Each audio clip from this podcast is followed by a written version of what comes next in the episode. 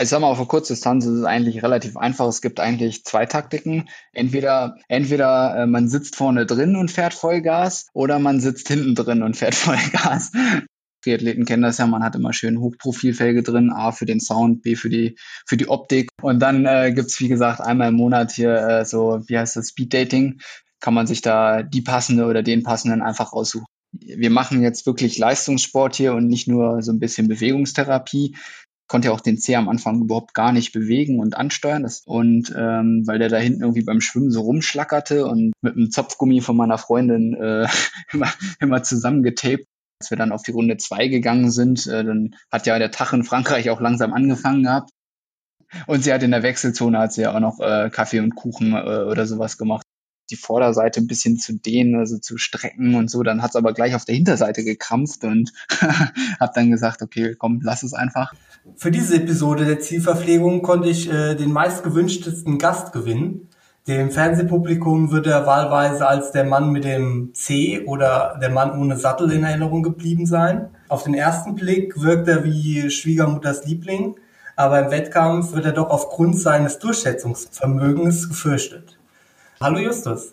Ja, schönen guten Tag. Danke für die nette Anmoderation. Ich denke, wir werden im Laufe der Zeit noch das eine oder andere aufgreifen. Ich äh, stelle dich einfach erstmal mal vor und du kannst reingrätschen, wenn da irgendwas was nicht stimmt. Also du bist 1992 in Hildesheim geboren, bist dann auch in der Nähe von Niedersachsen aufgewachsen.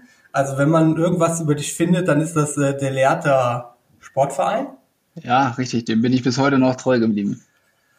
Und für viele überraschend bist du dann 2006 deutscher Meister im Jugendbereich geworden, obwohl du weiterhin parallel dann noch andere Sportarten ohne Ball ausgeübt hast. Also bis 19 hast du noch geturnt. Richtig, ähm, richtig. Aber dann hast du dich quasi für den Triathlon entschieden und das war dann, glaube ich, auch dann direkt das Jahr, wo du Junioren, deutscher Meister, Europameister und Zweiter bei der WM geworden bist. Dann hast du noch so zwei Jahre lang hin und her überlegt, was du, was du mit deinem Leben in den nächsten Jahren anfangen willst und hast dich dann 2013 erst voll für den Leistungssport entschieden. Kannst du die Phase vielleicht mir noch mal erklären, weil das war halt für mich halt total unge also total weit weg, weil ich ja quasi so der Quereinsteiger bin, aber ich glaube, viele, die so die klassische Landeskaderausbildung durchleben, die kommen mir dann auch irgendwann zu dem Schritt, dass sie sagen, ja, wie läuft das dann ab? Also wie entscheide ich mich dafür, jetzt doch alles auf die Karte Profi-Triathlon zu setzen? Ja, äh, das ist äh, ja immer keine leichte Entscheidung und ich muss gestehen, äh, dass es mich eigentlich immer irgendwie da per Zufall hin, oder was heißt Zufall, äh, per, wahrscheinlich auch durch harte Arbeit dahin getrieben hat. Ähm, auch damals schon als meinen ersten deutschen Meistertitel, das war auch die erste deutsche Meisterschaft für mich, also alles ganz spannend und aufregend. Danach wurde mich, wurde ich auch gefragt, willst du nicht irgendwie mal auf ein Internat, Sportinternat wechseln oder was stellst du dir vor in den nächsten Jahren, wo das noch hingehen soll? Und ja, eigentlich wusste ich das selber nicht so genau und habe gesagt, ich bin eigentlich ganz glücklich, so wie es im Moment läuft. Ähm, und dann ja, lief es ja auch weiterhin sehr gut und ähm, wie du schon gesagt hast, dann 2011 waren dann ja äh, noch ein paar größere Erfolge dann auch äh, international auf Juniorenebene und ähm, ja, auch da wusste ich dann nicht so genau, ja, hm, äh, weiß ich nicht, habe ich jetzt, also ich habe da immer so ein bisschen Selbstzweifel gehabt, reicht das jetzt wirklich, äh, um da in der Profischiene ähm, ja, Fuß zu fassen und da ordentlich durchzustarten.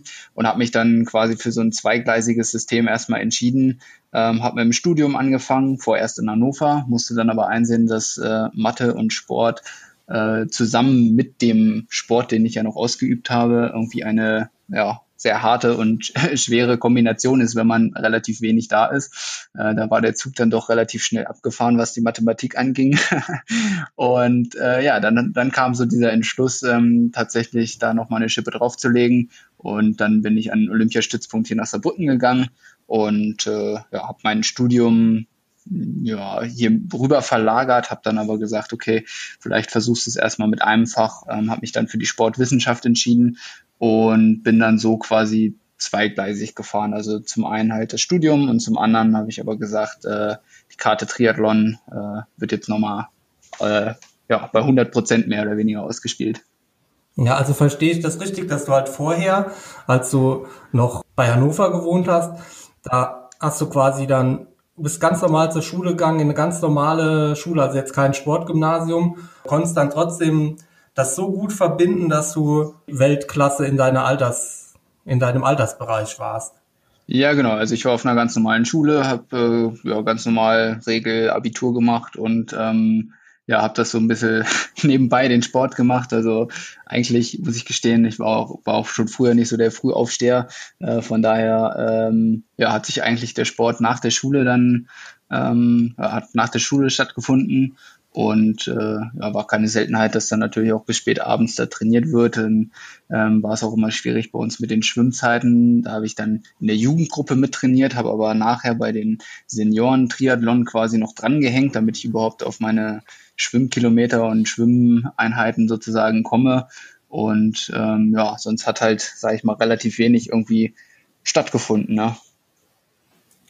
Ja, und für den Außenstehenden jetzt nochmal konkret, also wie kommt man dann zum Olympiastützpunkt? Also was, also ich denke, wenn die, wenn man im Landeskader ist, wird man das wissen, wie man dann zum Olympiastützpunkt kommt, also was dann die Kriterien sind, äh, nach Saarbrücken zu kommen, aber für die, die sich da jetzt nicht so genau auskennen, also ja, also es gibt mehrere Wege. Ähm, bei mir hat der Weg halt über den Kader quasi geführt. Also ich war natürlich dann neben dem Landeskader auch im Bundeskader mit meinen äh, Resultaten und äh, dementsprechend ähm, war es ja damals auch sogar so, dass die ganzen Profis, äh, also oder die Kaderathleten ähm, entsprechend in Saarbrücken beim Bundestrainer trainiert haben. Heutzutage ist das ja alles so ein bisschen offener, dass jeder eigentlich da trainieren kann, wo es äh, für ihn am besten ist.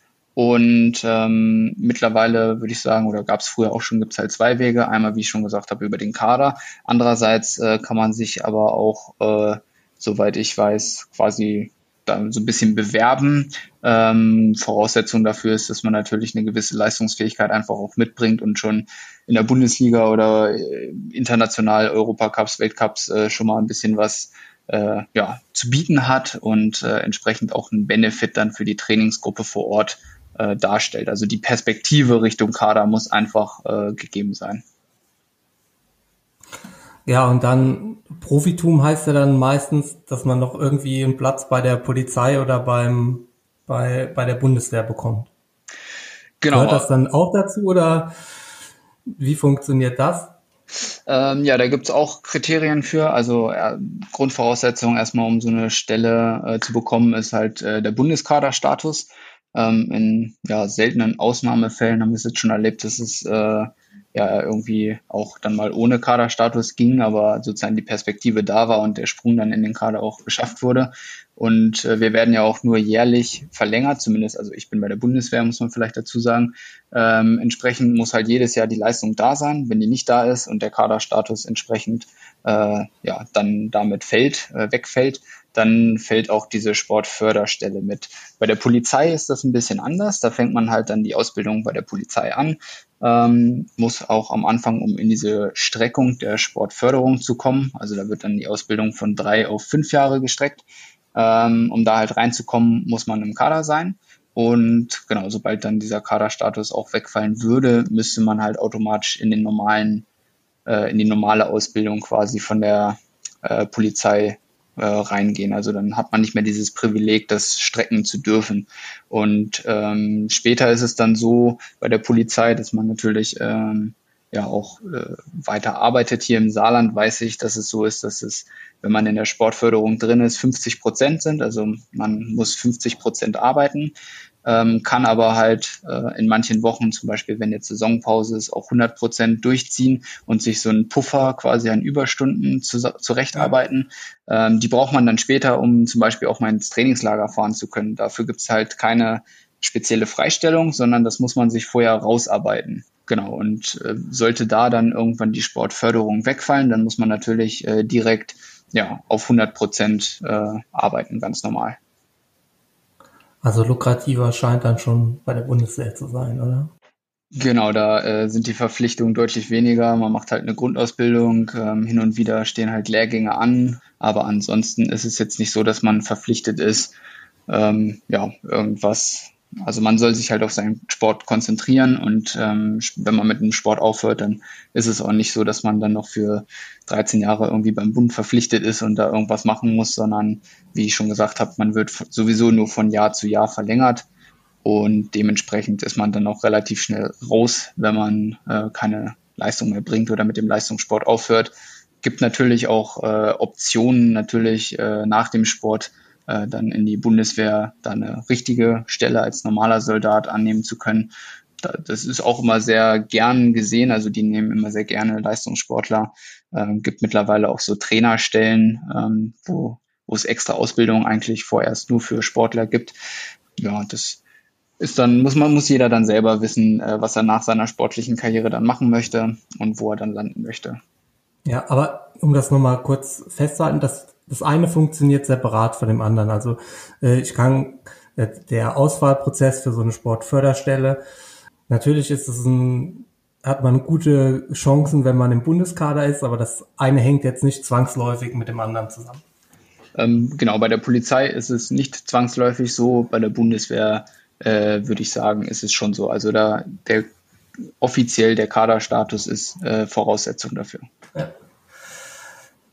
Und dann mit dem, mit dem Background, dass du dann Vollprofi warst, hast du, nachdem du dann in dem Juniorenbereich quasi schon mehr oder weniger äh, alles mal gewonnen hast, hast du dann danach den Weg verfolgt, mal einen Europacup zu gewinnen, mal einen Weltcup zu gewinnen und der Weg ist dann so weit gekommen, dass du in Hamburg letztes Jahr Siebter warst bei der WTS-Serie. Da war man sich eigentlich ziemlich sicher, dass du quasi ein Kandidat, wenn nicht sogar der Kandidat für, für Tokio sein wirst. Dann kam der Bundesliga-Wettkampf in Berlin, wo wahrscheinlich seine beste Geschichte äh, stattgefunden hat, die aber wahrscheinlich in dem Moment sehr bitter war. Ja, richtig. da äh, habe ich dann den Spitznamen der C der Nation oder so ähnlich bekommen.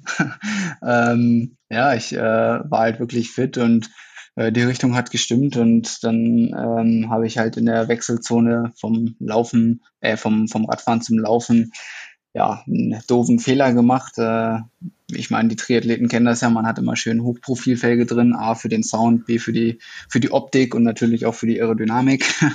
Auf jeden Fall hatte ich äh, 64er Felgen drin und bin halt beim Fahrradschieben mir mit dem Fuß oder mit dem großen C ähm, oben auf die Felge draufgetreten und ähm, entsprechend der große C ist oben stehen geblieben, der restliche Fuß stand dann halt 64 oder 6,4 Zentimeter tiefer. Ähm, und dabei habe ich mir dann die Großzehe luxiert, ähm, habe es in dem Moment gar nicht so gemerkt, erst als ich meine Laufschuh dann anziehen wollte und gesehen habe, irgendwie sieht der Fuß komisch aus und ich passe gar nicht in meinen Laufschuh rein, ähm, habe ich dann festgestellt, es äh, sieht nicht gesund aus und da muss irgendwie was kaputt gegangen sein. Und ja, hatte sich dann nachher auch festgestellt, dass die Beuge- und Strecksehne waren angerissen, die Kapsel war kaputt und äh, war halt Riesenschwellung drin. Und ja, durch die große Spreizung hat's halt auch die Haut zwischen den Zähnen oder die ist geplatzt, äh, musste genäht werden. Und ja, der Fußchirurg hat gesagt, naja, wir versuchen das jetzt mal konservativ. Äh, Wenn es schlecht läuft, dann müssen wir operieren, aber dann sind sie auf jeden Fall mindestens ein halbes Jahr raus. Da habe ich aber geschluckt und äh, habe die Daumen gedrückt und es ist äh, glücklicherweise auch alles gut gegangen und ähm, ohne OP äh, hat sich das alles gut verwachsen. Die Beweglichkeit ist mittlerweile wieder da und ähm, ja, geht, geht in die richtige Richtung. Man muss aber dazu sagen, dass du in der Wechselzone, weil der Fuß nicht in den Schuh reingepasst hat, den Zeh noch zurückgebogen hast. Also man weiß ja jetzt auch gar nicht so genau, ob das tatsächlich, also die ganzen Verletzungen, die du aufgezählt hast, ob die tatsächlich nur von diesem, von dem Stehenbleiben des Cs waren, sondern vielleicht auch von dem Zurückbiegen, oder? Ja, also es stimmt schon, ich habe den Schuh dann ja weggeworfen, äh, habe dann reflexartig, warum auch immer, meinen C selber wieder äh, luxi oder, oder reinge eingerenkt, äh, so das ist das richtige Wort. Äh, habe den Schuh dann angezogen und bin dann nochmal 300 Meter gelaufen, bis ich dann feststellen durfte, das funktioniert so nicht. Ähm, aber was, was ich so gehört habe äh, aus dem Krankenhaus und von den Sanitätern, war das eigentlich eine gute Handlung, dass ich den C da gleich wieder äh, an Ort und Stelle gerückt habe. Ähm, weil ja, je länger der draußen ist, desto höher ist auch die Wahrscheinlichkeit, dass wahrscheinlich irgendwie vielleicht noch mehr kaputt geht oder irgendwas anderes. Ähm, aber ja, Feedback an mich war sozusagen, das war eine gute Aktion, äh, das hat jetzt nicht mehr kaputt gemacht. Also. Ja, gut. du bist ja äh, auch ein, so ein Arzt und da wirst du ja genau wissen, was man da, was man da in solchen Fällen, Fällen tut. Was mich so dann bei so Verletzungen immer interessiert ist, danach überlegt man ja, wie kann ich möglichst schnell wieder zurückkommen, mehr oder weniger. Na gut, die Saison war halt vorbei und du hast halt dadurch das, das Tokyo Test Event verpasst und konntest dich dadurch halt nicht direkt quasi für, für Tokio ähm, qualifizieren in dem Jahr. Und dann hast du ja zumindest so paar individuelle Lösungen für dich gesucht und gefunden. Also ich habe gehört, dass du eine Carbonplatte im Schuh hast, hattest, zumindest am Anfang, um wieder laufen zu können. Und in so einem Video von Selfish sieht man auch, dass du die Zehen irgendwie so zusammengebunden hattest. Ne? Kannst du mal so erzählen, wie, also du warst bei einem Fußspezialisten in, in Hannover, aber wie kommen dann so quasi so individuelle Lösungen für Sportler zusammen? Weil das, ich denke, das kann man sich halt auch immer schwer vorstellen, wie das halt, also wenn ich hier zu meinem Hausarzt gehe oder halt zu meinem Orthopäden, dann sagt er halt, ja, mit dem Fuß, dann sagt er halt das, was der Fußspezialist ja auch gesagt hat, muss wahrscheinlich operiert werden und so, aber das ist ja nicht die Lösung, mit der man jetzt Profisport betreiben kann. Ja, genau. Also ich hatte Glück, dass der Fußspezialist da in Hannover auch, ähm, denke ich, sehr, sehr sportaffin war und äh, hat mir da auch so ein paar Tipps gegeben, beziehungsweise hat halt auch klar erstmal gesagt, halt die Füße still, äh, mit Laufen erstmal erstmal easy machen. Äh, das muss da jetzt erstmal verheilen und wenn wir Glück haben, dann geht das alles so. Ähm, aber dann ähm, haben wir halt hier in Saarbrücken am Olympiastützpunkt natürlich auch noch eine medizinische Abteilung. Da sitzt äh, eine Orthopädin, mit der hatte ich dann viel Kontakt und ähm, ja auch viel mit meiner Physiotherapeutin, mit der Sabrina hier vor Ort gemacht. Ähm, ja, und dann haben, haben sie mir quasi oder hat so einen Schuh ähm, wie heißt das, so ein Schuhdoktor, hätte ich fast gesagt. Orthopäde? Mir, genau, Orthopäde, danke dir. Äh, der hat mir halt dann so zwei Carbon-einige Sohlen gemacht für meine Laufschuhe und Straßenschuhe. Ähm, weil als, als normalen Schuh hatte ich erstmal so einen, so einen Klotz quasi, dass ich gar nicht abrollen ja. konnte. Und ähm, dann hatte ich halt zwei verschiedene Härtegrade. Ähm, beim ersten Härtegrad war es eigentlich so, dass ein Abrollen über die Großzehe so gut wie gar nicht möglich war. Ähm, und dann war so ein Mittelding, also so, dass halt, ja, dass ich halt da an dem großen Zeh nicht großartig rumreiße, weil das musste halt ja erstmal, die Sehnen mussten ja erstmal wieder zusammenwachsen. Und wenn ich da jetzt direkt drüber abgerollt wäre, dann hätte ich das Ganze wieder auseinandergerissen. Und äh, entsprechend war es halt auch beim Schwimmen durch den Beinschlag. Dann muss man sich ja so vorstellen, es war alles, ich konnte ja auch den Zeh am Anfang überhaupt gar nicht bewegen und ansteuern. Das musste ich auch alles erstmal wieder neu lernen.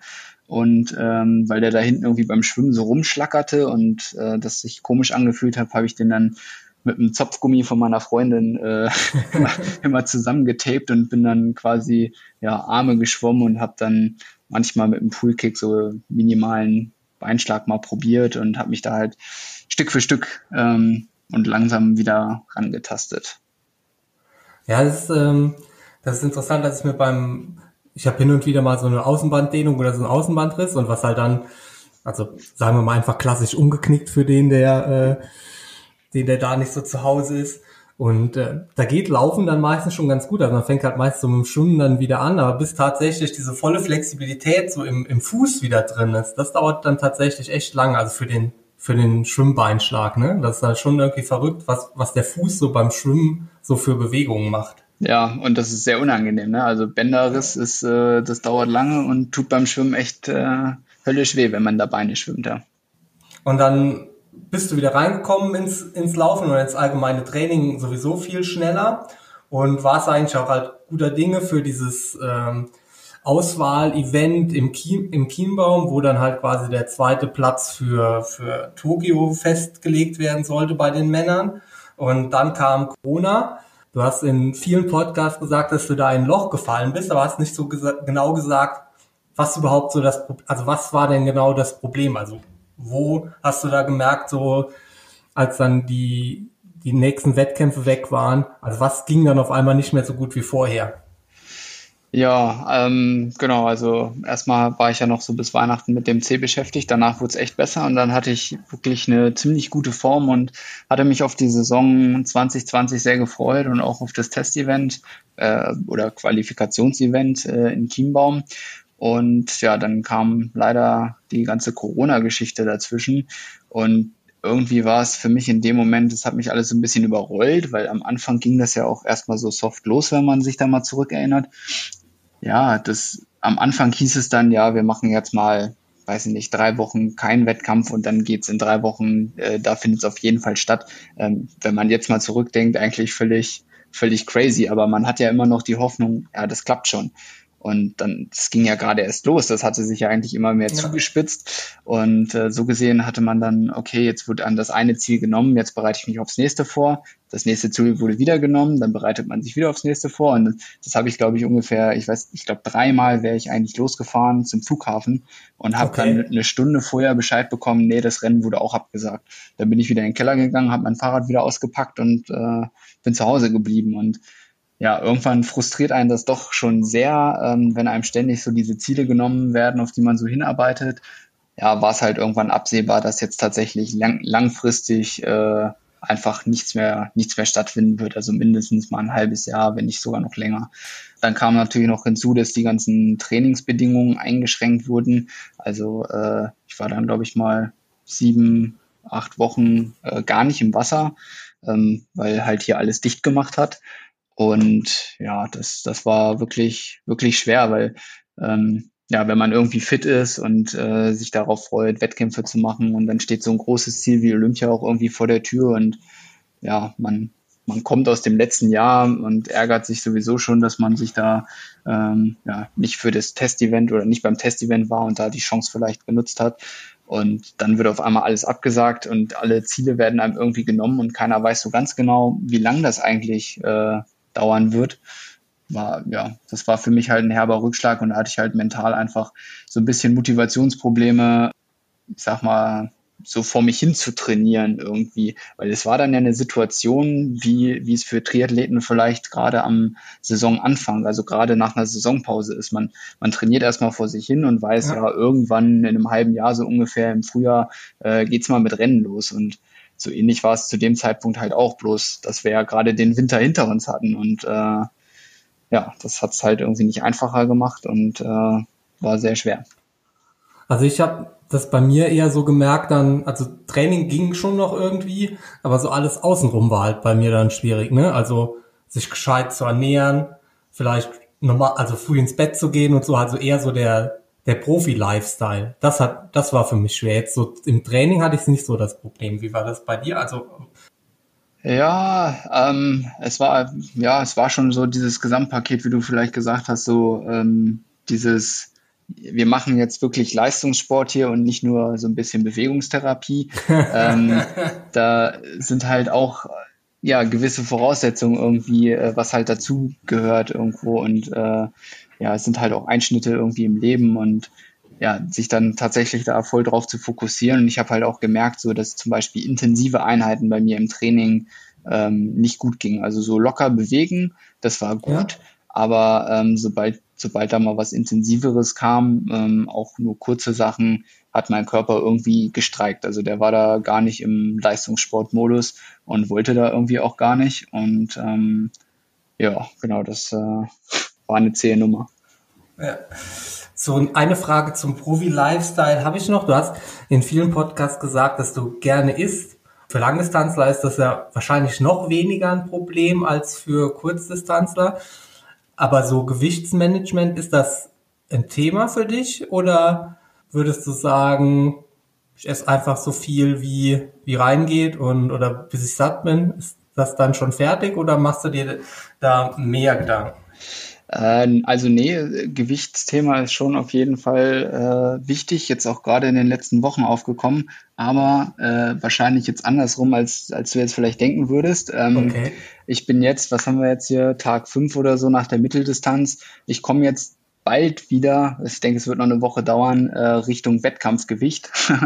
äh, also ich lag auch vor, vor dem Rennen deutlich drunter irgendwie und hab's ja schwer in den Griff bekommen. Also es war jetzt nicht so, dass ich irgendwie bewusst abgenommen hätte oder äh, ich habe normal gegessen, ähm, würde ich sagen, aber wahrscheinlich einfach irgendwie zu wenig und ich hatte wirklich Probleme, die Energie äh, reinzukriegen. Und ähm, von daher ist äh, Gewichtsmanagement da schon ein Thema, dass man das immer schaut, dass genügend Energie am Start ist und äh, das Ganze natürlich auch ein bisschen überwacht. Und von daher, ich versuche so viel es geht zu essen und eigentlich ist es äh, am Ende des Tages auch mehr oder weniger egal, was da jetzt reinkommt. Also klar ist schon, dass man sich jetzt nicht nur von, von irgendwelchem Müll ernähren sollte, aber genau, ich, ich, ich sehe das ernährungstechnisch, sage ich mal, relativ entspannt. Also mein Gewichtsmanagement besteht daraus, dass ich mich so vielleicht so einmal in der Woche wiege und dann quasi kontrolliere, ob alles okay ist. Aber im Radsport wird das ja durchaus schon professioneller gemacht, weil das Thema, weil das Gewicht ja noch eine größere Rolle spielt, gerade wenn man Bergfahrer ist. Das tourdominante Team heißt Lotto Jumbo. Die haben, glaube ich, auch so eine App, ne? Also nach dem Training, also die wissen so ungefähr, was, wissen die, was die trainieren und danach kriegen die wohl ausgeworfen, was die essen sollen da dein Trainer ja mit dann noch auch aus dem Radsport kommt, hast du, habt ihr darüber schon mal gesprochen oder nachgedacht? Also ähm, ja, so krass sage ich mal jetzt noch nicht. Also wie gesagt, das Thema kam jetzt auch erst in den letzten Wochen quasi in Vorbereitung auf die Mitteldistanz so auf, wo ich gemerkt habe, dass äh, ja, was heißt funktioniert nicht oder das ist auf jeden Fall ein Thema, was wir im Auge behalten müssen. Und ähm, ja, wir haben uns jetzt quasi als Ziel gesetzt für nächstes Jahr, dass wir das äh, wirklich regelmäßig ähm, Gewichtskontrollen durchführen, also am besten auch täglich, ähm, um das Ganze halt so ein bisschen im Blick und im Verlauf zu haben. Ähm, bisher kannte ich das so jetzt nur aus Höhentrainingslagern, da ist ja auch ähm, ja. Flüssigkeitsverlust und der Grundumsatz ist ja sowieso nochmal höher. Ähm, da hatte ich auch, auch schon äh, meine Erfahrungen so gemacht in der Sierra auf über 2000 Meter Höhe äh, ist das ja auch nochmal eine sehr spannende Geschichte. Ähm, genau, also das ist auf jeden Fall ein Projekt, was wir jetzt äh, nach der Saisonpause angehen werden und ähm, was wir ja, jetzt so als ja, als Feedback sozusagen aus der Saison genommen haben und äh, das ist auf jeden Fall eine Stellschraube, an der wir noch ein bisschen drehen wollen. Ich würde jetzt mal zusammenfassen, also wie ich das verstanden habe, ist dein Problem eher zu leicht zu sein meins eher die andere Richtung. Dann können wir uns zusammentun. wir waren ja quasi noch Corona und äh, konntest dann im Schwimmen irgendwie wieder einsteigen und nach zwei nach zwei Schwimmeinheiten warst du quasi auch wieder drin. Also du scheinst so ein richtiges Schwimmtalent zu sein. Gibt es auch irgendwas, was dir schwerfällt im Triathlon? Würdest du sagen, also Radfahren kannst du ja offensichtlich auch, aber und Schwimmen ist auch kein Problem dann bleiben ja jetzt nicht mehr so viele Sachen, die dir vielleicht schwer fallen könnten. Ja, also in der Tat, äh, ich, ich bin nach diesen sieben, acht Wochen ins Wasser gegangen und äh, die erste Woche hat sich brutal angefühlt. Da habe ich gedacht, geil, es geht richtig ab. Ähm, ja, dann kommt natürlich irgendwann die Müdigkeit, weil der, die Muskulatur das nicht mehr gewohnt ist. Ähm, und dann schwimmt man auch wieder schon mal wieder eine Ecke langsamer in Woche zwei. Ähm, aber im Großen und Ganzen habe ich kurz danach eine Leistungsdiagnostik gemacht und äh, wir haben festgestellt, das Schwimmniveau ist eigentlich wie immer, also nichts verloren gegangen. Ähm, dementsprechend war das äh, ja, eine sehr positive Sache. Und gut, Radfahren mussten wir ja nicht aussetzen. Radfahren konnten wir ja die ganze Zeit. Von daher war Radfahren jetzt auch noch nie so das, das Problem. Also ähm, das klappt bei mir eigentlich auch mal so ganz gut. Und ja, ich hatte dieses Jahr halt ähm, im Laufen extreme Probleme und auch schon die letzten Jahre, dass immer wieder, jetzt zum Beispiel wie der große C, äh, mich irgendwelche Probleme oder Verletzungen vom Lauftraining halt abhalten und mich dann entsprechend auch weit zurückwerfen. Ich hatte jetzt nach der C-Aktion eigentlich echt einen guten Weg äh, hingelegt und äh, war auch im Laufen sehr fit. Und äh, ja, wie wie wie es dann immer so gerne kommt. Äh, dann kommt irgendwie das nächste Problem und äh, dann haut es einen da irgendwie wieder zurück. Und das hat sich jetzt schon das ganze Jahr so durchgezogen. Ähm, dann haben die ersten Wettkämpfe stattgefunden und es war sowieso vorher so ein bisschen, hm, ja, startest du jetzt eigentlich oder startest du nicht? Das erste Rennen war dann ja in der Super League auf diesen Curve-Laufbändern. Das ist ja einfach nochmal was ein anderes Laufen. Ähm, aber in Hamburg spätestens hat man ja gesehen, dass das Laufniveau bei mir quasi nicht vorhanden ist. Oder wie soll ich das sagen? Ähm, ja, also das ist halt tatsächlich ja so, ein, so eine Schwäche von mir und äh, ja, da müsste ich irgendwie mal verletzungsfrei und gesund einfach durchkommen. Das äh, würde mir, glaube ich, schon extrem weiterhelfen. Ja, also würdest du jetzt nicht zugeben, dass du oder würdest dir nicht eingestehen, dass du, sagen wir mal, irgendwas nicht gut kannst, sondern würdest eher sagen, dass die Verletzungen dich quasi bei der Entfaltung da im Laufen behindert haben. Äh, äh, schwer zu sagen. Also ich würde jetzt äh, schon sagen, dass ich sicher nicht äh, der talentierteste Läufer hier auf Erden äh, im Triathlon-Zirkus bin. Ähm, Gerade bei uns auf der Kurzdistanz äh, sieht man ja, was, was da vorne abgeht. Das ist ja einfach unglaublich. Ähm, ich, ich sag mal so, ich ähm, bin gespannt, was bei mir gehen würde, wenn ich da tatsächlich mal so durchkommen sollte äh, über einen gewissen Zeitraum. Also die Ansätze waren ja immer schon da und waren auch gut. Man muss es dann bloß halt nochmal irgendwie länger durchbringen. Und äh, ja, also es ist Laufen ist schon meine Schwäche, würde ich äh, sagen. Da, das wollte ich jetzt auch gar nicht so dahinstellen. Ich habe nämlich von Simon Henseleit ge gelernt, dass, äh, dass auch auf der Kurzdistanz äh, das Radfahren in den letzten Jahren immer wichtiger geworden ist. Ich würde mich jetzt auch nicht als den begnadetsten Läufer auf Erden feststellen, aber es ist halt auch immer eine Kombination. Ne? Also wenn man vorher hart Rad fahren muss, dann muss man danach halt auch noch laufen können. Und ich glaube, das ist halt einfach auch noch was anderes. Selbst auf der Kurzdistanz, wo halt in den letzten Jahren beim Radfahren so von außen betrachtet halt einfach viel passiert ist. Ja, in der Tat. Also ich weiß nicht, ob du es so ein bisschen verfolgt hast, was auch die Jungs von der Kurzdistanz jetzt äh, in der Corona-Zeit gemacht haben. Da haben ja viele, haben ja jetzt ihre neuen persönlichen Bestleistungen über fünf oder zehn Kilometer aufgestellt und ja, man verfolgt es ja schon, aber versucht sich da gar nicht so verrückt machen zu lassen. Aber wenn man sich, also ich habe mir das angeguckt und habe gedacht, ja, äh, krass, was geht denn eigentlich ab? Ähm, wenn, wenn die das so im Wettkampf hinbrezeln, dann äh, dann mal viel Spaß. Und ähm, am Ende des Tages, wenn man jetzt die, die paar Rennen, die stattgefunden haben, äh, wenn man sich das jetzt mal so anguckt, ähm, das ist halt einfach nochmal was anderes, nach einem harten Radfahren schnell zu laufen, als wenn man wirklich einen reinen Lauf quasi absolviert mit dem Ziel, eine neue Bestleistung hinzulegen. Also glücklicherweise ist Triathlon immer noch mit äh, Schwimmen, Radfahren, Laufen und äh, nicht nur Laufen. Ja, also das konntest du dann direkt mal bei der Super League unter Beweis stellen, wo du quasi mit zwei Wochen Lauftraining dann dieses doch besondere Format gewonnen hast. Das ist ja jetzt auch ein relativ kurzes Format und jetzt im, im Chiembaum quasi Qualifikation für Olympia ist ja auch wieder dieser Supersprint, ne? Genau. Ich habe auch gelernt, warum das äh, Auswahlverfahren jetzt so ist, obwohl man sich halt mit diesem Supersprint in Chiembaum ja dann auch für den Einzelwettkampf in Tokio qualifizieren kann. Äh, bedeutet das für dein Training eigentlich dann auch so eine Umstellung, weil du halt, du, das ist ja dann ein 20 Minuten Wettkampf, ne? Das ist ja eigentlich komplett was anderes. Also ist nicht komplett was anderes, aber ist schon halt deutlich anders als, die, als die zwei Stunden Kurzdistanz. Trainierst du dann anders für das Event im Chiembaum, wo halt viel von abhängt für nächstes Jahr? Ja, also ähm, wir haben jetzt über die Jahre so ein bisschen festgestellt, dass es ja, also es ist klar schon irgendwie was anderes von der Belastungsdauer, keine Frage. Ähm, aber man hat halt gesehen, die Leute, die auf der olympischen Distanz vorne dabei sind, die haben halt einfach so ein hohes Niveau, ähm, die drücken halt auch die 20 Minuten ähm, da einfach mal so richtig hart weg.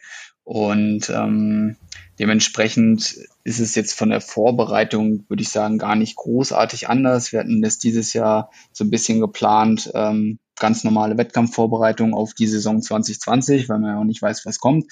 Und ähm, hätten dann erst kurz vorher, vor diesem Event, äh, ja noch eine etwas speziellere Vorbereitung, sage ich jetzt mal, ähm, dann absolviert. Also wirklich nur kurz vor dem Rennen halt dann nochmal kurze, knackige Sachen. Ähm, aber ansonsten hätte sich das jetzt nicht im Winter schon ausgewirkt, äh, wenn ich weiß, okay, äh, im Mai muss ich hier so ein kurzes Ding ähm, wegfackeln, äh, dass man da schon anfängt, in die Richtung äh, sich vorzubereiten, sondern das war dann eher eine Frage von ein paar Wochen vorher.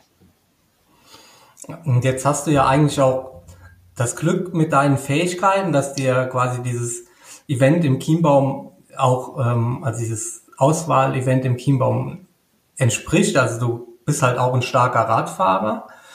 Aber wenn man jetzt, sagen wir mal, wenn jetzt Mario Mola sich gegen die Jungen da durchsetzen müsste, das wäre doch theoretisch schwierig, ne? Also, weil er halt sehr wahrscheinlich, also jeder weiß, der ist auf der Kurzdistanz sehr gut, ne? Also über diese zwei Stunden, weil der halt sehr gut äh, laufen kann.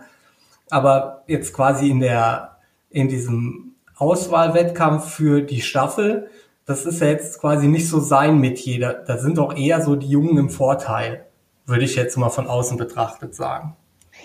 Ähm, ich würde es jetzt gar nicht mal unbedingt irgendwie vom Alter oder was auch immer abhängig machen. Ähm, klar, also Mario Mola ist eigentlich ein ganz gutes Beispiel, weil das ist wirklich ähm, schwierig, weil er auch äh, oder die Spanier bisher selten dieses Team Relay auch gestartet sind und äh, von daher weiß man auch gar nicht so genau, was kann eigentlich Mario Mola in so in so einem Team Relay. Ähm, ich denke, dadurch, dass es so kurz ist, hat kann er seine Laufstärke auch gar nicht äh, so unglaublich äh, nutzen oder ja. davon profitieren. Ähm, bei ihm würde das Problem, glaube ich, sein, dass er halt äh, definitiv im Schwimmen schon äh, wahrscheinlich gut kassieren würde. Und ähm, ich weiß halt auch nicht genau, wie er windschattenfrei Rad fahren kann. Ähm, er ist auch ein sehr leichter Athlet und der Kurs ist halt einfach flach und gut, einige Antritte sind drin. Äh, da kommt es dann halt auf Aerodynamik an und halt auf, äh, ja, halt einfach auf die reinen Watt, die man da auf die Straße hämmern kann. Und ähm, wenn er halt ein relativ leichter Athlet ist, äh, könnte das halt für ihn auch einfach ein Nachteil sein. Ähm, ansonsten würde ich jetzt mal ein Gegenbeispiel nennen, ähm, wenn man dann Vincent Louis hinstellt, der ist ja auch brutal, ähm, ist ja jetzt auch nicht mehr der allerjüngste, wenn man da jetzt einen ganz jungen Athleten gegenstellen würde, äh, der hätte einfach gar keine, also der Vincent Louis würde, würde da trotzdem alles wegfackeln, ob das jetzt zwei ja. Stunden sind oder ob das halt 20 Minuten sind. Das ist, glaube ich, mehr so eine Typfrage. Ja, naja, und es soll ja halt einfach der, der beste Staffelstarter sein. Ne? Es geht ja, es geht ja nicht darum, dass wir quasi einen, einen zweiten Mann suchen, der ähm, auf der Kurzdistanz in, äh, in Tokio dann performt, sondern wir suchen einen zweiten Mann für die Staffel, weil da die Medaillenchancen halt auch ein bisschen höher sind. Genau, das ist äh, der Hintergedanke, weswegen wir den ja, den Quali-Modus so oder weswegen die DTU den Quali-Modus so gewählt hat, wie sie ihn gewählt haben. Also da geht's tatsächlich ausschließlich um die Staffel. Du warst ja dann relativ oft auch der Schlussläufer in so einer Staffel.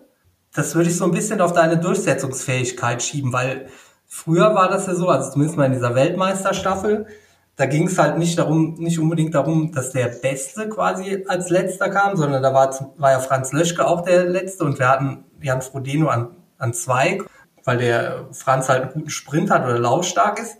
Und bei dir ist es halt ein bisschen anders. Du bist der prädestinierte Schlussläufer, kann man das so, so sagen? Ich, äh, ich überlege gerade, ob ich jemals eigentlich an einer anderen Position gestartet bin als ja. äh, letzter.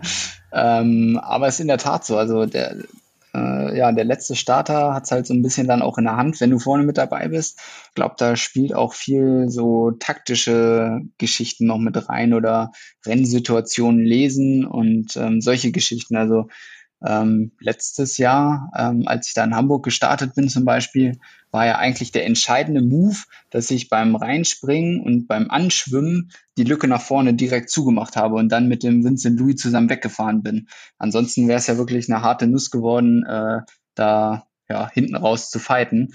Ja, solche, solche Sachen machen es dann halt irgendwie aus und ja, scheinbar kann ich sowas immer ganz gut lesen und ähm, ja, man muss halt auch abschnittsweise sich wirklich komplett in den roten Bereich äh, mal begeben können, um halt solche Lücken dann einfach schließen zu können. Und äh, ja, das scheint irgendwie so eine Fähigkeit zu sein, die mir ganz gut liegt. Ja, das, was ich am Anfang als Durchsetzungsfähigkeit beschrieben habe. Und äh, an anderer Stelle hast du ja auch schon mal gesagt, dass so Fahren im Feld und so. Also du weißt schon, wie du, wie du an der ersten Boje auch als Erster rumkommst und auch wie du am besten irgendwie äh, als Erster in, in die Wechselzone fährst. Genau, solche, solche Sachen dann natürlich auch, genau. Dann war Hamburg, das lief dann noch nicht so gut, das hast du auch quasi schon, schon gesagt. Und dann hast du keine weiteren Rennen mehr danach gemacht, obwohl es halt noch ähm, Europacups gegeben hätte. Du hattest genügend Punkte quasi, um an diesem, an diesem Auswahlkriterium nächstes Jahr teilzunehmen. Kann man sagen, dass du den äh, perfekten Trainingsplan dann nicht für irgendeinen Wettkampf unterbrechen wolltest? Oder wie kamst du, dass du quasi dann keine Wettkämpfe mehr gemacht hast und nur noch die Langdistanz, äh, Mitteldistanz letzte Woche? Ja, ähm, hat mehrere Gründe. Also ähm, zum einen äh, ist es halt auch so, dass es dieses Jahr keine Punkte gibt für irgendwelche Rankings. Äh, also es gibt ein ähm, ja, Ranking für 2020, also ich nenne es jetzt einfach mal Corona-Ranking, ähm, über das dann ähm, am Ende des Jahres halt Preisgeld ausgeschüttet werden soll, weil irgendwo müssen die halt mit ihrem Preisgeld dann sozusagen auch hin. Ähm, aber ansonsten gibt es zum Beispiel für das Olympia-Ranking gibt es keine Punkte. Entsprechend, ähm, ob ich jetzt einen Wettkampf mache oder nicht, äh, da verändert sich aus meiner Position erstmal so nichts. Und ähm, dann war halt noch das Thema, dass ich in Hamburg halt gemerkt habe, ja, die, die Laufform ist halt einfach, oder ja, was heißt die Laufform? Kann sein, dass die Laufform gar nicht so schlecht ist. Auf jeden Fall aufgrund ähm, der Verletzung ähm, konnte ich einfach nicht so laufen, wie es ja, bei der Kurzdistanz irgendwie nötig ist. Und ähm, ja, dann hatte ich halt geschaut, was gibt's überhaupt noch für Wettkämpfe und so viel stand dann auch gar nicht mehr an. Ähm, ich stand dann auch auf den Wartelisten, weil ich mich halt auch ein bisschen zu spät dann entschieden habe, naja, ich lasse mich jetzt einfach mal draufsetzen. Ähm, und eigentlich wollte ich halt die Mitteldistanz in Luxemburg machen, die dann ja abgesagt wurde. Und deswegen habe ich dann danach erst äh, überlegt, oh Mist, was kannst du denn jetzt eigentlich machen? Weil so ein Wettkampf wäre jetzt ja schon noch ganz cool. Und ja, dementsprechend stand ich dann zum Beispiel bei dem Weltcup Sardinien nur noch auf der Warteliste. Bin zwar kurz vorher noch draufgerutscht, habe dann aber mit dem Dan zusammen entschieden, ähm, ja, wir konzentrieren uns da auf die Mitteldistanz und versuchen da einfach ein gutes Rennen zu machen, weil ansonsten ist wieder viel Reiserei für am Ende des Tages ja eigentlich nichts. Also hätte er keine Punkte äh, fürs Olympic Ranking oder sowas bekommen. Und du warst dir dann sicher, dass äh, die Tri Games in Mandelier stattfinden. Also bei mir, also ich hab, war vorher selten so oft auf der Seite des Auswärtigen Amts, ob sich die Ausreisebestimmungen ändern, auf Spiegel, ob sich irgendwelche Risikogebiete verändern. Das klingt jetzt bei dir so, als wäre das quasi fix gewesen, dass der, der Wettkampf stattfindet. Also äh, ich hatte ja mit der Anne hier quasi die äh, Dame, die direkt an der Quelle saß. und äh, sie hatte ja schon ein Rennen vorher von der Tree Games Serie äh, absolviert. Und ich hatte sie auch dann gefragt, eindringlich, ich habe gesagt, ja, sag mal, glaubst du wirklich, dass das stattfindet? Und ähm, in Frankreich, die Infektionszahlen, die schießen gerade ja wieder durch die Decke. Und äh, jetzt war es ja auch dann kurz vorher so, dass eigentlich wieder komplett Frankreich äh, als Risikogebiet ausgerufen wurde. Und ähm, sie hat gesagt, nee, nee, sie hat da jetzt auch nochmal Rücksprache gehalten. Und ähm, ja, als dann sozusagen anderthalb Wochen vorher war, habe ich dann auch gedacht, okay, die Franzosen, die sind halt einfach eiskalt, die interessiert das irgendwie nicht. Äh, die ziehen das auf jeden Fall durch. Also ich habe mich zwar gewundert, aber äh, ich war mir dann schon sehr sicher, dass das stattfindet. Und äh, war ja auch alles dann schon organisiert mit den Corona-Tests und ähm, ja, die ganzen organisatorischen Dinge da im Vorfeld. Und äh, ja, sie haben es tatsächlich umgesetzt. Ja, also, dass der Wettkampf stattfindet, habe ich auch relativ früh geglaubt. Aber ich hatte ein bisschen Angst, dass sich halt quasi die Reisebestimmungen in Deutschland nochmal ändern, dass man für den, für die Rückreise oder nach Ankunft hier äh, länger in Quarantäne muss, weil immer wieder an, weil angekündigt war, dass sich halt zum 15. Oktober was ändert, was sich aber dann halt gar nicht geändert hat. Ja, genau. Da, da, da muss ich dir zustimmen. Das war genau das war auch meine größte Sorge eigentlich. Und da habe ich tatsächlich auch wirklich fast täglich auf der Corona-Seite für Saarland äh, geguckt, ähm, ob sich was geändert hat, was sich geändert hat. Und äh, da habe ich auch gedacht, uiuiui, hoffentlich kommst du irgendwie wieder vernünftig zurück. Und äh, ja, aber wie du schon gesagt hast, am Ende des Tages äh, hat sich da zumindest für unsere Situation nichts Großartiges äh, geändert. Ja, das, das lief auf jeden Fall gut. Deine äh, Freundin war vorher schon in Quarantäne. Ja, die äh, hatten, die hatten bei der Polizei äh, einen Kontakt. Äh, die haben ihre letzte Klausur geschrieben und ja, da, hat man dann nachher das eine Mädel äh, positiv äh, getestet und äh, entsprechend mussten dann alle, die die Klausur geschrieben haben, äh, getestet werden. Also sie war negativ und ist jetzt auch aus der Quarantäne entlassen. Genau, aber das war für mich auch in der Vorbereitung, war das auch äh, jetzt ein bisschen stressig, weil dann natürlich hier zu Hause auch auf einmal, oh, Hilfe, Abstand, Maske, äh, wer pennt jetzt wo und wie regeln wir das hier eigentlich, dass wir uns äh, ja wenig, sage ich mal, über den Weg laufen. Das war alles ein bisschen schwierig. Aber dadurch, dass sie ja auch negativ am Anfang schon getestet wurde, ähm, hatten wir halt die Hoffnung, dass das tatsächlich alles ja, gut geht, aber am Ende weiß man es ja nicht und äh, muss halt da ein bisschen, bisschen vorsichtig auch sein. Ja, das äh, hatte ich nicht ganz so, aber so ähnlich äh, vor dem ähm, Pushing Limits Race. Da war Katharina erkältet und äh, da haben wir dann tatsächlich, also im Haus auch schon mal die Masken aufgezogen. Also es funktioniert tatsächlich. Mein Hausarzt hat mir gesagt, dass es dieses Jahr deutlich weniger Erkältungsfälle gibt, weil alle Leute viel mehr auf Abstand achten. Ja, also wir haben ja auch, da war es zum Glück auch noch wärmer, immer gelüftet, sind hier auch mit Maske rumgelaufen, wenn wir im gleichen Raum waren und ständig äh, überall an jeder Ecke stand eigentlich äh, Desinfektionsmittel rum und naja, ich denke, wir haben es äh, ganz gut hingekriegt. Ja, ein, eine Frage habe ich jetzt noch hier. Dieser Olympiastützpunkt im Saarland, das scheint ja so eine Partnerbörse zu sein, oder? Meinst, weil jetzt hier äh, lauter Trainingspärchen quasi sich am OSP bilden? Ja, habt ihr da irgendwelche besonderen Veranstaltungen oder gibt's da irgendwie so ein Aufnahmekriterium oder so? Also, weil, also ich weiß, Valentin Werns und äh, der Herr Ziemann, die haben auch beide äh, so, so eine, so eine Triathletenbeziehung. Ähm, und sonst kenne ich mich jetzt nicht so genau aus, aber andere kenne ich halt auch nicht. Äh, das ist schon irgendwie ja, äh, also es gibt ja einmal im Monat die Möglichkeit, sich als Single auf so eine Liste setzen zu lassen. Ich ja schon gedacht. und dann äh, gibt wie gesagt, einmal im Monat hier äh, so, wie heißt das, Speed Dating. Und ähm, genau, dann kann man sich da die passende oder den passenden einfach raussuchen. Also das ist hier ganz, ganz unkompliziert. Schön. Ein Rennen hatten wir und vor dem Start, da warst du mega entspannt, ne? Kam das so rüber? Kam so rüber, weil wir standen dann quasi vor dem Startgitter und danach waren so verschiedene äh, Absperrbanden, so dass man halt, also es war quasi der Startbereich, der war noch geschlossen und danach war das quasi wie bei so einem Wellenstart, das halt so, dass es zehn Startmöglichkeiten gab. Und eigentlich war der Start auf meiner Uhr schon gewesen. Da standen wir noch vor diesem vor diesem Startbereich und du standst dann auch so daneben total entspannt. Ja, ich hatte keine Uhr, deswegen wusste ich das nicht. Aber ich habe zwischendurch jemanden gefragt und habe auch gedacht, okay, es ist jetzt einfach in zwei Minuten müsste Start sein, aber das wird auf jeden Fall nicht funktionieren. aber ich äh, habe ja schon in Frankreich so einen französischen Grand Prix gemacht und äh, wusste daher, dass das bei den Franzosen und Pünktlichkeit so, das ist halt ja, alles sehr äh, locker und entspannt. Und irgendwann okay. wird das Rennen schon stattfinden, habe ich mir dann gedacht. Weil das Gegenmodell habe ich schon, also passiert, ist mir schon zweimal in Rapperswil passiert, also in der Schweiz, dass es dann heißt, ihr dürft fünf Minuten vor dem Start ins Wasser und dann lassen die einen aber nicht fünf Minuten vor dem Start ins Wasser, sondern eins oder zwei und starten trotzdem pünktlich. Also wenn du halt dann spät ins Wasser gehst, ist der Start vorne schon gewesen. Ah, ja, das ist natürlich nett. das ist natürlich sehr nett. Ne?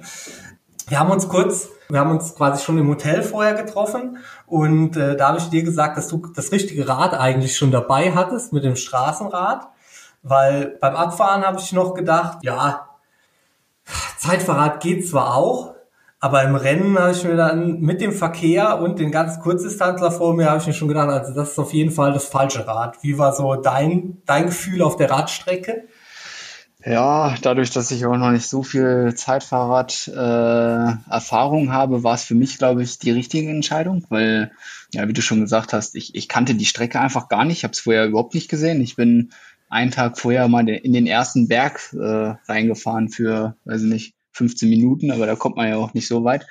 Und ähm, ja, entsprechend war das halt schon heikel, da irgendwie eine Abfahrt runterzublasen, ohne zu wissen, macht die Kurve da jetzt äh, extrem zu oder äh, ist es eigentlich nur so ein kleiner Schlenker, den man halt komplett äh, ja, durch, durchhämmern kann. Und äh, dann war es ja morgens auch teilweise noch halt irgendwie von, von so Tau, war es ja noch nass auf der Straße und ja, entsprechend fand ich das schon äh, eine spannende Nummer da auf der Radstrecke. Und äh, als wir dann auf die Runde zwei gegangen sind, äh, dann hat ja der Tag in Frankreich auch langsam angefangen gehabt. Äh, dann nahm natürlich auch der Verkehr zu und äh, die Altersklassenathleten und die olympische Distanz kam dann ja auch noch. Also da war richtig richtig Betrieb auf der Strecke ähm, mit mit Verkehr, Motorräder, was ich da alles hatte. Ähm, ja, und da hatte ich schon ein bisschen Probleme, oder war einfach überfordert mit dieser Situation irgendwie, okay, du musst Abstand, äh, Windschattenbox, irgendwas einhalten, keine Ahnung. Dann, äh, okay, kann ich jetzt das Auto überholen? Kommt von vorne irgendwas? Äh, also das war wirklich ein bisschen Kauderwelsch und äh, ja, das war spannend. Ja, aber Windschattenbox war bei dir ja nichts, weil du warst ja in Führung, also da musst du ja eigentlich keine, keine Windschattenbox einhalten. Aber worauf ich hinaus wollte, war, dass es quasi überhaupt keine, kaum eine Möglichkeit gab, überhaupt auf dem Auflieger zu fahren, weil äh, entweder ging es halt berghoch oder halt so steil bergab, dass man halt entweder bremsen musste, aber auf diesen flach flacheren Stücken, da war größtenteils so viel Verkehr, dass ich auch eher äh, ja um die Autos oder um die um die anderen herumfahren musste. Ja, ich glaube die letzten zehn Kilometer vielleicht, die waren vielleicht Zeitfahrrad geeignet, aber ja. sonst war es tatsächlich ähm, ja sehr technischer, anspruchsvoller Kurs. Und dann bist du mit einer Minute oder zwei, du wusstest glaube ich überhaupt nichts, wie du liegst, außer dass du vorne warst, bist du in die Wechselzone gekommen und losgelaufen. Und äh, wie, waren, wie waren da so deine Erfahrungen beim Laufen? Ja, also zuerst mal, ich wusste, wusste wirklich nicht, wo ich, wo ich liege oder wie, wie viel Vorsprung ich habe, wann ihr da äh, oder ob ihr von hinten kommt. Und ja, bin dann mit einer Minute war es, glaube ich, in die Wechselzone, habe mich da noch verlaufen, bin irgendwie in den Kanal für die Mitteldistanz auch ja, ziemlich dumm, aber sowas passiert dann halt im Wettkampf. Und äh, ja, bin dann losgelaufen und äh, auf der ersten Runde ging es mir gar nicht so gut, muss ich gestehen. Hat, äh, haben meine Beine angefangen zu krampfen und äh, dann musste ich erstmal ein Gel reindrücken und ein bisschen, bisschen was trinken. Hatte dann auch irgendwie versucht, so beim Laufen das Ganze, die Vorderseite ein bisschen zu dehnen, also zu strecken und so. Dann hat es aber gleich auf der Hinterseite gekrampft und habe dann gesagt, okay, komm, lass es einfach. Du machst einfach hier so diesen Schleppschritt äh, und hoffst einfach, dass deine Muskulatur sich beruhigt und äh, ja, dem war dann auch so. Also der Kurs war ja nicht, nicht einfach zu laufen da mit alle 20 Meter irgendwie eine 90 Grad Kehre gefühlt, ähm, als wir da über den Hafen gelaufen sind. Und ähm, hinten raus bin ich dann noch mal ein bisschen ins Laufen reingekommen. Und äh, ja, von daher war es schon eine harte Nummer. Das, also das mit den vielen 90 Grad Kurven, das war dem war dem Krampf nicht ab oder zuträglich. Ja, genau. Also es hatte sich, es hatte sich dann zum Glück beruhigt. Also ich habe dann äh, gedacht, naja, vielleicht hast du ein bisschen, bisschen wenig verpflegt und habe dann gleich halt ein Gel und an der ersten Verpflegungsstation habe ich mir dann auch mal gegönnt, äh, paar Schritte zügig zu gehen, um dann halt auch entsprechend auch Wasser nachzukippen. Denke ich, das war eine clevere Idee und ähm, hat sich dann auch äh, über die Zeit gelegt. Also dann. Ja, bei mir war es so, dass ich quasi ja im Niemandsland rauskam und ich wusste so halbwegs, wo ich liege, so am Anfang des Laufes. Deswegen bin ich so Standardtempo angelaufen. Hinten raus, dann ging es dann doch ein bisschen besser. Also ich bin mit meiner Laufperformance jetzt, äh, also ich hätte bestimmt ein bisschen schneller gekonnt, aber es, äh, allein, dass ich schon so schnell laufen konnte, das ist schon eigentlich ganz gut. Also ist auf jeden Fall ein deutscher Fortschritt zu den anderen Rennen. Deswegen bin ich auch ziemlich zufrieden. Und immerhin habe ich es geschafft, äh, schneller als Anne zu laufen.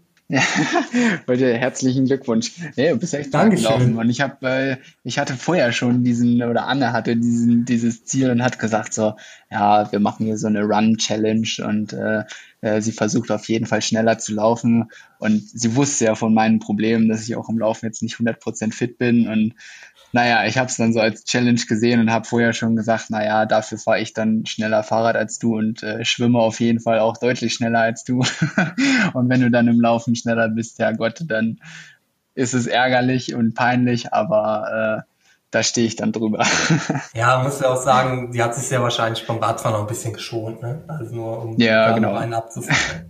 und sie hat in der Wechselzone hat sie ja auch noch äh, Kaffee und Kuchen äh, oder sowas gemacht. Da hat sie ja noch, glaube okay. ich, 30 oder 40 Sekunden auf ihre äh, Konkurrentin dann verloren, weil sie erstmal Schleife binden musste und so. Aber ich meine, wer es sich erlauben kann, dem ja. sei es gegönnt. Ne? ähm, wie geht's jetzt bei dir weiter? Also das war ja quasi ein Qualifikationswettkampf auch äh, für Daytona und da habe ich natürlich ein persönliches Interesse daran, ob du den Platz da jetzt nimmst. Ähm. ja, ähm, bisher hat sich noch Obwohl ich mich natürlich lieber sportlich qualifiziert hätte und natürlich auch noch dazu sagen muss, dass äh, das Rennen in Daytona deinen Fähigkeiten wahrscheinlich deutlich näher kommt als mein. Ja, da das sind auf jeden Fall noch ganz andere Kaliber, was so Schwimmen, äh, Radperformance äh, angeht am Start. Ähm, ja, bisher hat sich noch keiner bei mir gemeldet. Ähm, und ich war jetzt erstmal so verblieben, dass wir jetzt erstmal schauen, dass wir ja, die Laufproblematik da in den Griff bekommen und ähm, ja, da müssen wir mal schauen, dass, äh, dass das alles hält und sind da gerade noch in der Abwägungsphase, ähm, ob das, ja, nicht, dass das sozusagen dann die Vorbereitung auf Olympia nächstes Jahr, wenn das hoffentlich stattfindet, äh, irgendwie gefährdet. Ja, dementsprechend würden wir das dann unterordnen, das Ziel. Ähm, aber ja, da sind wir gerade noch so ein bisschen in der Planungs- und Findungsphase. Ja, ich kann noch mal kurz den Stand bei mir durchgeben. Also ich habe diese Woche eine E-Mail gekriegt, dass quasi nur noch maximal fünf vor mir sind, die schon äh, qualifiziert sind und deswegen gehe ich eigentlich davon aus, dass, äh, dass das noch klappt mit der Qualifikation für Daytona. Meine Überlegung ist halt einfach, welchen Wettkampf ich schon mal gemacht habe, den habe ich. Wer weiß, wann es auf der Langdistanz nächstes Jahr wieder losgeht. Also ich denke, das ist auf der, auf der Kurzdistanz ähm, einfach absehbarer, wann es da, wann es da wieder losgeht. Und bei uns, wir sind halt einfach noch mehr von den klassischen Veranstaltern abhängig und ihr habt da mit der ITU wahrscheinlich schon ein bisschen mehr Planungssicherheit, obwohl natürlich keiner weiß, wie das jetzt tatsächlich läuft. Ja, also klassisch wie im Training auch, klassisch nach dem Motto, was man hat, das hat man, ne? genau. Ja. Was mir noch aufgefallen ist vor dem Wettkampf, zwei Dinge, die ich noch nachfragen will. Und zwar auf der Kurzdistanz ist es ja so, wenn du so einen Auflieger hast, der darf ja vorne nicht überstehen, dann sind die Leute halt auch immer mega kritisch, ne? Also, ja, das kennt man ja, ne? Genau, da kommt dann das Holzbrett und dann, äh, nee, der muss, der muss runter. ja, und das muss überbrückt sein und so. Genau. Aber wie jetzt deine Armpads, ne? Ob die quasi messerscharf sind, das interessiert keinen, oder wie? Das interessiert niemanden, ne? das hast du auch, die hast du auch aerodynamisch optimiert, oder? Also das, äh, oder zumindest mal nach Komfortgesichtspunkten. Das ist entgratet, äh, nennt man das im Fachjargon. Und äh, ja, ist äh, äh, 3D-Druck. Ja. Ja, also Unikat. Super. Und eine Sache, die mir aufgefallen ist, wo ich schon nachfrage, ist deine Lieblingsfarbe lila? Ah, wegen des Tapes. Wegen des Tapes und bei der, bei der Super League warst du auch in lila. Ist das jetzt die Glücksfarbe oder Lieblingsfarbe? Ja, es, also ich würde sagen, das ist schon ein bisschen mein Glückstape. Also, äh, dass ich jetzt diese Farbe bei der Super League bekommen habe, ähm, das war reiner Zufall. Also da hatte ich keinerlei Einfluss drauf.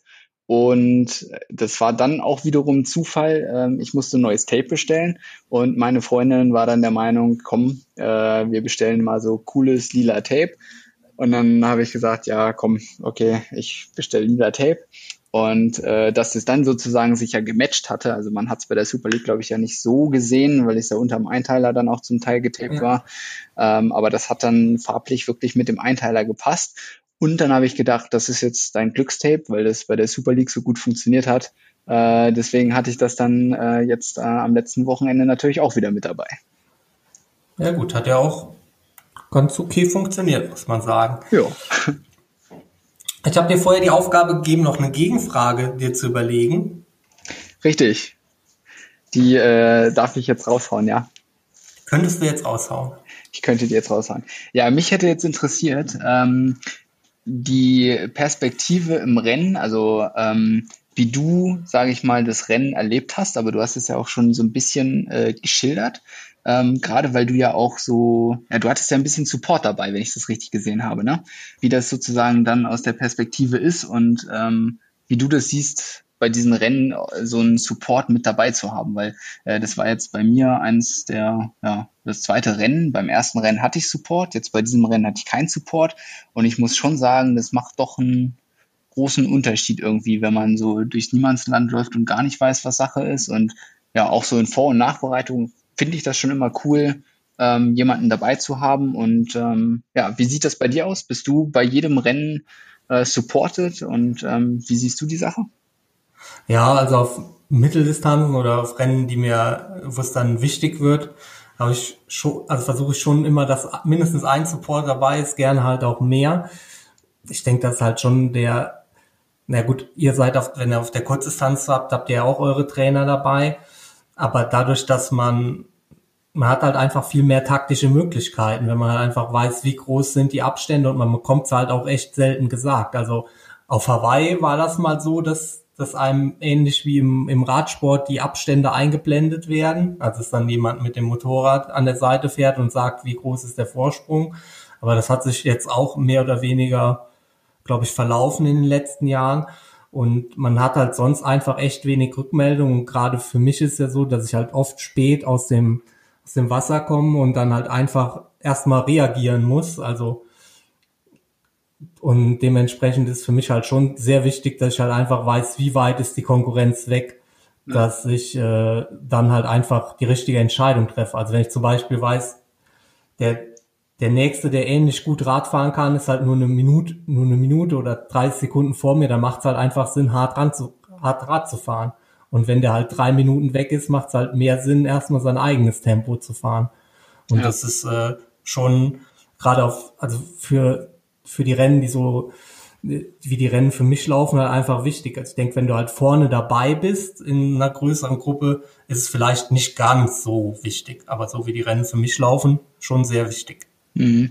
Und äh, daran anschließend vielleicht nur eine Frage, das ist jetzt rein äh, aus meinem Interesse, weil ich ja noch nicht so viel Erfahrung habe, aber wie sieht äh, oder hast du vor so einem Rennen, legst du dir da eine Taktik zurecht? Oder äh, du hast ja gerade schon gesagt, klar, meistens musst du dann in der Situation ähm, ja, selber im Rennen dann entscheiden, aber ähm, ja, überlegst du dir irgendwas zurecht vorher? Du hast dir auch die Radstrecke zum Beispiel angeguckt und sagst dir, ähm, keine Ahnung, den ersten Berg fahre ich da mal Kamikaze hoch oder ich lasse es erstmal kontrolliert angehen oder ja, wie, wie sind da so deine taktischen Vorbereitungen auf, auf so eine Mitteldistanz jetzt zum Beispiel? Kurzer Einspiel an dieser Stelle. Ich habe mir gedacht, ich kann noch ein bisschen was zu meinem Rennen erzählen. Und zwar mein Trainer und ich haben uns vor dem Rennen Gedanken gemacht, wie wir es angehen wollen. Und es war halt geplant, den ersten Anstieg von den zwei so mit dem Schnitt 380 Watt hochzufahren. Allerdings habe ich mich auf der zweiten Schwimmrunde schon echt schlecht gefühlt und auch am Anfang vom Berg ging eigentlich es eigentlich noch gar nicht so gut. Und ähm, naja, 380 Watt taten dann echt schon weh und es waren dann halt 370, das war dann quasi okay, das war dann so ein bisschen gebremster Schaum und äh, danach ging es halt relativ steil bergab. Das wusste ich natürlich vorher beim Abfahren. Und nach diesem Abstieg wurde es halt flach. Aber in diesem Flachen konnte man halt kaum schnell fahren, weil halt echt viel Verkehr war. Und da kam ich eigentlich halt nicht auf eine gute Durchschnittswattleistung und habe halt dann gesehen, dass ich ähm, ja auf der ersten Runde quasi überhaupt nichts gut gemacht habe, eher was verloren habe. Und dann ging es halt zum zweiten Mal einen Anstieg hoch. Es war nicht der gleiche wie am Anfang, aber man, man fuhr halt quasi wieder auf die Runde drauf. Da konnte ich dann quasi diese 380 Watt fahren und habe mich dann auch immer, immer besser gefühlt. Aber im Nachhinein muss man sagen, dass sehr wahrscheinlich, ja, da hätte äh, die Anstiege halt quasi noch, noch höher gehen müssen oder noch tiefer gehen müssen, um halt wirklich eine gute Radleistung abliefern zu können. Einfach weil halt in vielen anderen Passagen der Strecke man wegen des Verkehrs gar nicht schnell fahren konnte. Dementsprechend bin ich halt vielleicht etwas zu gut erholt in die Wechselzone gekommen, wo halt aber einfach halt auch schon viel entschieden war. Ich wusste halt nach vorne vier Minuten, das ist in, unter normalen Umständen nicht aufholbar und deswegen bin ich halt einfach erstmal solide angelaufen und dass mich von hinten keiner mehr holt, da war ich mir halt auch einfach sehr sicher und das hat sich ja im Nachhinein auch herausgestellt, dass selbst wenn ich aggressiver angelaufen wäre, was mir vielleicht am Ende noch so eine Minute gebracht hätte, hätte es wahrscheinlich doch nicht gereicht. Trotzdem bin ich in meiner Laufperformance einfach gerade nach der letzten Mitteldistanz in Gdyni einfach sehr zufrieden. Und ich denke halt, was mir momentan mehr fehlt als die pure Leistungsfähigkeit, ist halt einfach dieses Selbstverständnis oder diese, diese Sicherheit, wie man halt auf, wie man eine Mitteldistanz angehen muss. Das ist jetzt nicht ganz ungewöhnlich nach so einer langen Zeit ohne Rennen, aber ich hatte jetzt auch ein paar Rennen und von daher hoffe ich halt einfach, dass ich das halt jetzt einfach mitnehmen kann, dass ich halt weiß, wenn ich so gut vorbereitet bin wie jetzt, dann muss ich mir halt einfach auf was zutrauen. Wieder zurück zum Interview. Also ich versuche schon vorher viele Szenarien schon mal durchzugehen, aber früher für mich ja mittlerweile halt auch mehr mit dem, mehr mit dem Trainer, einfach weil ich halt auch mehr Wissen über meinen Leistungsstand durch viele Leistungsdiagnostiken habe, dass ich halt schon weiß, wie tief kann, soll ich, sollte ich in dem einen oder anderen Bereich gehen. Ich schaue mir halt schon meine, meine Gegner vorher genau an, also ich, und weiß ungefähr, was die laufen können, was die, wie schnell die Rad fahren können, um dann zu entscheiden zu können, was ich in den jeweiligen Situationen tun würde, wenn, wenn ich halt mit denen zusammen bin. Also es ist schon so, dass ich mir vorher, dass ich vorher bestimmt so fünf, sechs Rennszenarien mir schon überlege und dann im Rennen möglichst wenig dann entscheiden zu müssen, sondern ich versuche quasi die Entscheidung vorher schon mal in Ruhe getroffen zu haben. Ah, okay, verstehe. Dafür muss man natürlich seine Gegner genau analysieren. Naja, also hier war es ja jetzt schon jetzt nicht so ganz so schwierig. Also man muss sagen, so wirklich Weltklasse-Athleten, ohne den anderen jetzt zu nahe zu treten äh, zu wollen, waren halt nur drei da. Also es war Peter Helmerich, äh, Rudi van Berg und du. Und da weiß man ja schon so ungefähr, was die, was die können. Und dementsprechend weiß man auch so ungefähr, wie das Rennen ablaufen wird. Ja. Naja, interessant.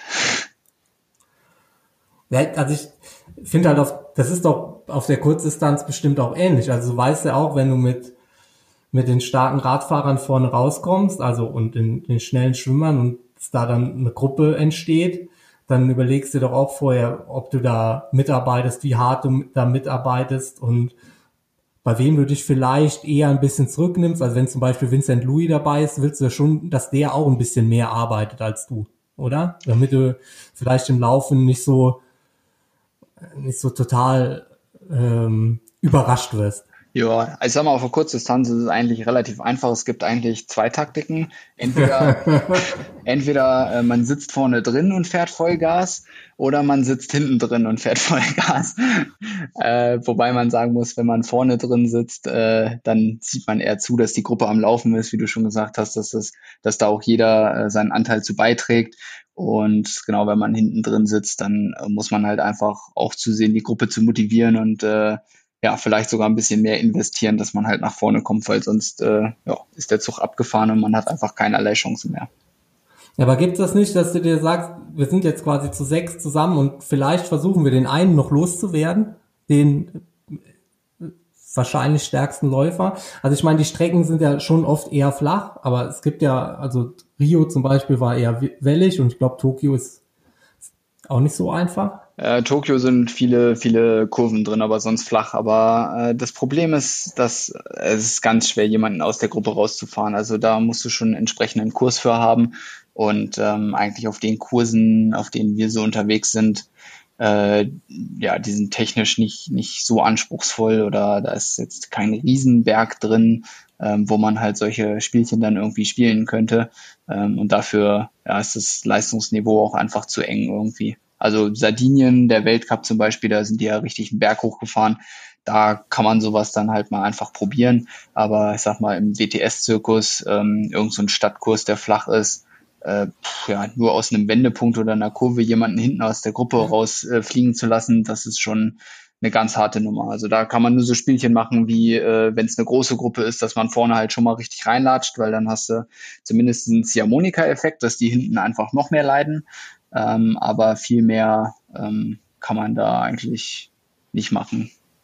Ja, das ist mir nämlich eigentlich auch aufgefallen, dass quasi diese Europacup-Rennen, zumindest mal die, die so dieses Jahr waren, die waren ja beide relativ anspruchsvoll. Ne? Also auch hier Karlsberg heißt, glaube ich. Karl, Karlsbad, genau, ja. Das ist auch ein sehr, sehr bekanntes Rennen, das äh, ist auch sehr schön. Ja. Das ist schon irgendwie verrückt, dass halt dann die, die WTS-Rennen, natürlich sollen die in die Städte und es, die Tendenz ist ja quasi auf der Ironman-Distanz auch zu erkennen, dass quasi die großen Rennen eher auf flachen Strecken stattfinden, aber dass halt äh, die WTS-Rennen sind ja quasi schon auch immer eher so, ja, wir fahren in der Stadt fünfmal rechts, fünfmal links und das, das war's dann in Anführungszeichen. Genau, ja. Ähm, zum Abschluss habe ich noch 21 Auswahlfragen A, B und du musst dich zwischen A oder B entscheiden und zweimal darfst du weiter sagen. Oha, da muss ich mir weiter jetzt aber richtig gut einteilen, wa? Ja, kommt drauf an, was für freche Fragen ich mir überlegt habe. Ja, und ich wette, du hast die ganz nach hinten gelegt. okay. Äh, Morgenlauf oder Abendlauf? Morgen. Laufband oder Regenlauf? Regenlauf. Laufband oder Rolle? Rolle. Rennrad oder Mountainbike? Also im Winter Mountainbike, im Sommer äh, Rennrad. Ja, muss, das, das wäre jetzt quasi ein Joker, ne? Ja, das ist schwer zu sagen. Also da kann ich, ja, ich sag mal weiter. Beides sehr schön. Sehr gut. Rennrad oder Zeitfahrrad? Äh, Rennrad. E-Bike oder gar kein Bike? Äh, kommt drauf an, wo man wohnt. Weiter. Ja, jetzt hast du keinen Joker mehr, ne? Weißt du? Ja. Kaffeestopp oder Tankstellenstopp? Ich trinke keinen Kaffee, Tankstelle. Du kannst ja im Café auch jetzt auch einen Kuchen essen können, aber egal. Nach Gefühl oder nach Watt? Äh, nach Watt. Effizient oder großer Motor? Effizient. Vier oder sechs Zylinder? Äh, sechs. Tempolimit oder Richtgeschwindigkeit? Äh, Richtgeschwindigkeit. 10 Minuten Intervall oder 1 Kilometer All Out? Äh, zehn Minuten Intervalle. Langer Lauf oder Inselumrundung? Äh, Inselumrundung. Laufrekord oder Fastest Bike Split? Fastest Bike Split. Lehrte oder Saarbrücken? Jetzt hast du mich. Also, jetzt, ich muss was sagen, ne? ich darf nicht weiter sagen. Ja. Saarbrücken. Saarbrücken oder Trainingslager? Trainingslager. Hamburg oder Madrid? Hamburg. Hawaii oder Tokio? Tokio. Verletzt oder Zweiter? das ist ja jetzt auch fies. Zweiter. Alter G oder Aquajogging? Alter G. Mit oder ohne Musik? Mit Musik. Drafting oder Werbung für Bahrain 13? Was für ein Ding? Drafting oder Werbung für Bahrain 13? Ah. Drafting. Gut, das waren 21 Fragen. Eine Nachfrage habe ich.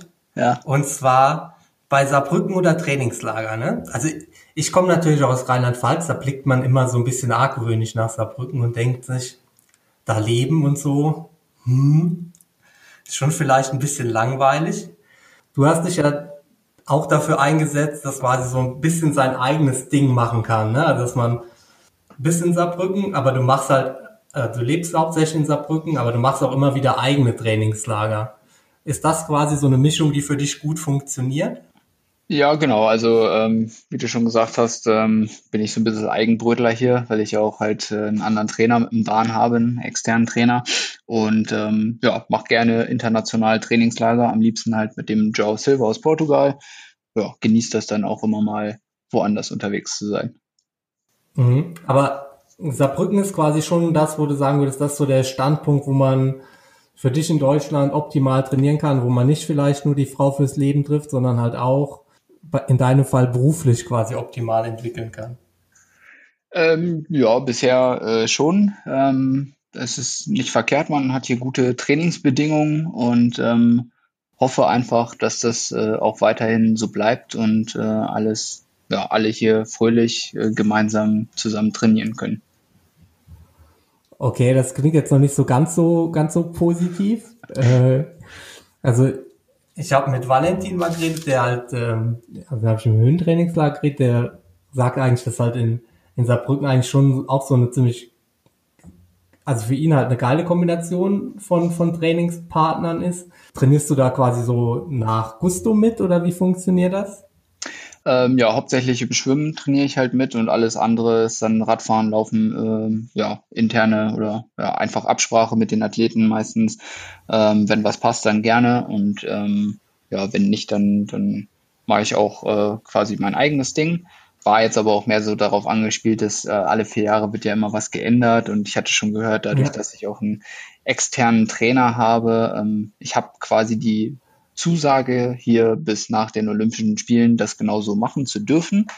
Und danach wird quasi wieder neu verhandelt und es könnte halt auch sein, dass ich dann ja hier so, wie ich es jetzt mache, nicht mehr mittrainieren kann und müsste dann halt Okay. schauen, wie ich mein Training hier vor Ort halt umsetzen kann. Deswegen hoffe ich einfach, dass wir hier alle glücklich äh, miteinander weiter so zusammen trainieren, wie das bisher der Fall ist, weil ich denke, äh, da profitieren alle von und ähm, ist für alle. Ja, man muss ja auch sagen, dass das, dass das eigentlich auch der erfolgreiche Weg war die letzten Jahre. Also nicht nur unbedingt auch für dich, sondern halt auch für, für, für viele andere Spitzenathleten, dass man halt, also international ja sowieso, äh, dass man sich halt irgendwie die Trainingsgruppe oder die Trainingsorte raussucht, die für einen passen und äh, dann nicht in irgendwelche Strukturen in Anführungszeichen gepresst wird, die halt einfach für viele passen sollen. Genau, also ich denke, der Grundpfeiler für das, für die ganze, für Erfolg und überhaupt äh, ist einfach da Spaß dran zu haben und äh, Freude an dem Sport zu haben und ja, was da sozusagen dazugehört, dass jeder da Spaß und Freude dran hat, das muss halt jeder für sich selber irgendwie rausfinden und dann versuchen, das zu leben.